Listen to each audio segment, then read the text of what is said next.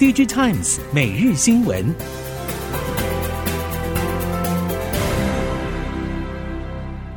听众朋友们好，欢迎收听 DigiTimes 每日新闻，我是翁方月，现在为您提供今天的科技产业新闻重点。首先带您关心，近期微控制器市场需求低迷，两岸微控制器业者面临严峻的库存调整挑战。中国业者为了消化库存，纷纷开始降价抢市。中国微控制器业者表示，目前普遍中国业者技术的价格低于国际大厂将近三成。受到中国微控制器二三线业者在缺乏订单的情况之下，产业恐怕面临一波大洗牌。不过，相较于中国微控制器业者，国际大厂因为产能以及品质比较稳定，而且在车用和工控方面还是有一定的需求。意法半导体、恩智浦、德州仪器、瑞萨、维星等业者还是传出提高部分产品价格以及加价才给产能的情况。终端市场回温迹象不明，尽管全球记忆体原厂全面启动减产，记忆体价格还是跌入谷底。国际三大厂三星电子、SK 海力士以及美光都缴出史上最差的财报表现。不过，市场传出，美光近日已经告知通路商，DRAM 以及 NAND Flash 将从五月起不再接受更低的价格，也就是现阶段价格已经是最低行情，渴望带动现货价从第二季回稳，但下游市场的实质需求能否支撑，还有待考验。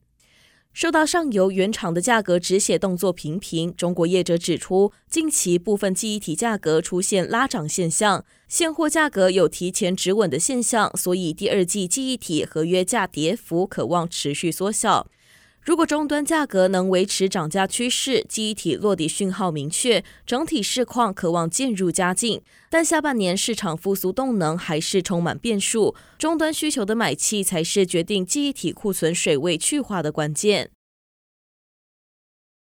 苹果在 IT 产品上，除了现有的 LCD 和 Mini LED 技术之外，也传出将导入 OLED 技术。对此，瑞仪指出，Olay 阵营目前还是有问题，推出产品的时间会比外界预期的还要往后推迟，而且就算苹果推出，可能也只是象征性的一到两个案子。瑞仪认为卖得不好的几率可能比较大。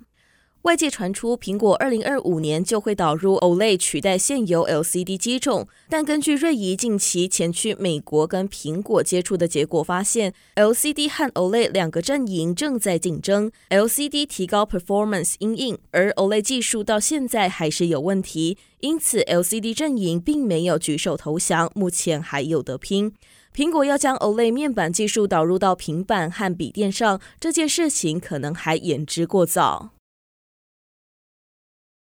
电动车时代来临与晶片荒全面打破了传统车链模式，全球多家车厂也改变策略，提升效率，简化采购与生产流程，直接与 IC 设计和晶圆代工等供应链对话合作。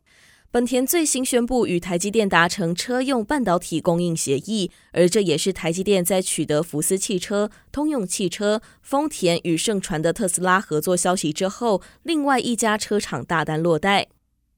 台积电成为许多车厂合作的首选，签长约、包产能、更有效率掌握供需之外，市场最关注的就是特斯拉和 Apple Car 的进展。由于台积电持续在七纳米以下制程维持领先，预估车厂与晶片大厂需要先进制程的 ADAS 先进晶片，都将试单台积电。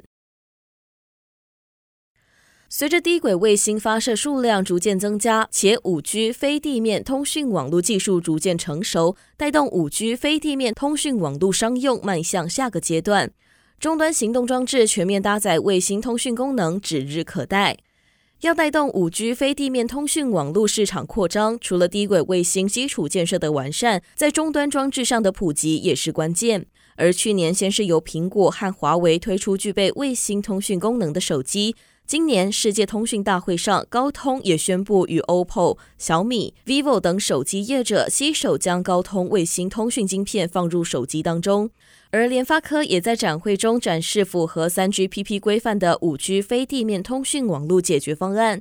卫星通讯功能预计将在2024到2025年成为手机标配。硬碟大厂希捷将总价值将近十一亿美元的传统硬碟出售给受到美国制裁的中国业者华为，遭美国商务部重罚三亿美元，引起各界哗然。根据经济部报告，今年一到三月，台湾对中国（包含香港）出口比去年同期减少百分之三十点六。除了终端库存问题导致的需求减少之外，美国的禁令可能也有影响。根据其他财经部会的研析，中美科技战持续升温，日本和荷兰陆续对中国出口管制，全球供应链已经朝两极化发展。政府的策略是连接民主国家的半导体等关键 ICT 供应链，扩增资安需求，带动产业发展，让台湾在全球经济剧烈变动和供应链加速重组的时代，进一步维持产业发展动能。为了培育本土离岸风电人才，世纪集团接手桃园市私立成功工商，改名为世纪绿能工商。世纪集团董事长赖文祥表示，绿能产业是台湾二零五零要达到净零碳排目标的重点产业。未来离岸风电的水下基础人才将供不应求，希望透过学校培育绿能产业技术人员，打造风电国家队。赖文祥认为，国内水下基础供应链开拓历程不容易，水下基础需要品管工程师、制程工程师、焊接技术人员、营建施工人员、电机技术人员等各类型人才。为了扩大台湾离岸风电国产化的进程，应该从高中职校开始进行相关人才培育计划。在串流影音大厂 Netflix 对南韩总统尹锡悦送上二十五亿美元投资大礼之后，尹锡悦访问美国行程的第二天，在西安森美等六家知名企业投资，投资规模共十九亿美元。在尹锡悦推动的推销外交之下，出访美国两天，已经为南韩拿下四十四亿美元的投资。除此之外，南韩产业通商资源部主办的韩美产业与能源合作备忘录签署仪式中，南韩与美国共将签署二十三项合作备忘录，包含半导体和电池等尖端产业相关十二项，以及氢能源和小型模组化反应炉等能源相关十一项。预计在尹锡悦访问美国的期间，韩美共将签订数十项企业和机构间的合作备忘录。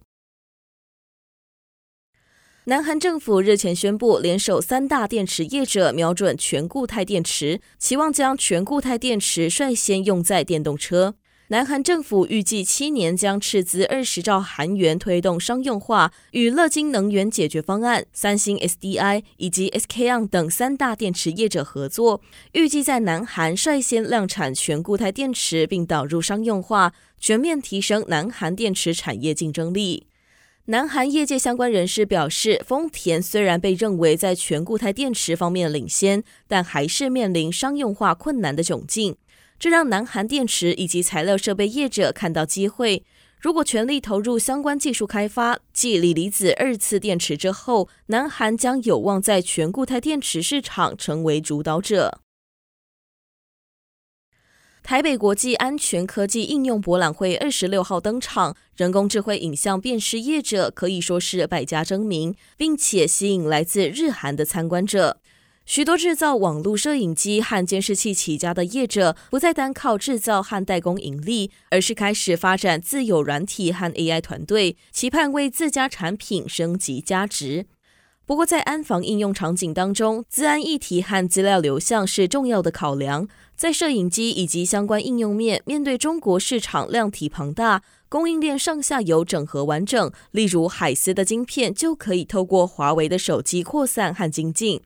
台湾晶片业者必须面对内需市场不够大的问题，在国际市场还得力抗中国业者压倒性的优势，但台湾还是有其他优势。以上新闻由《Digitimes 电子时报》提供，翁方月编辑播报。谢谢您的收听。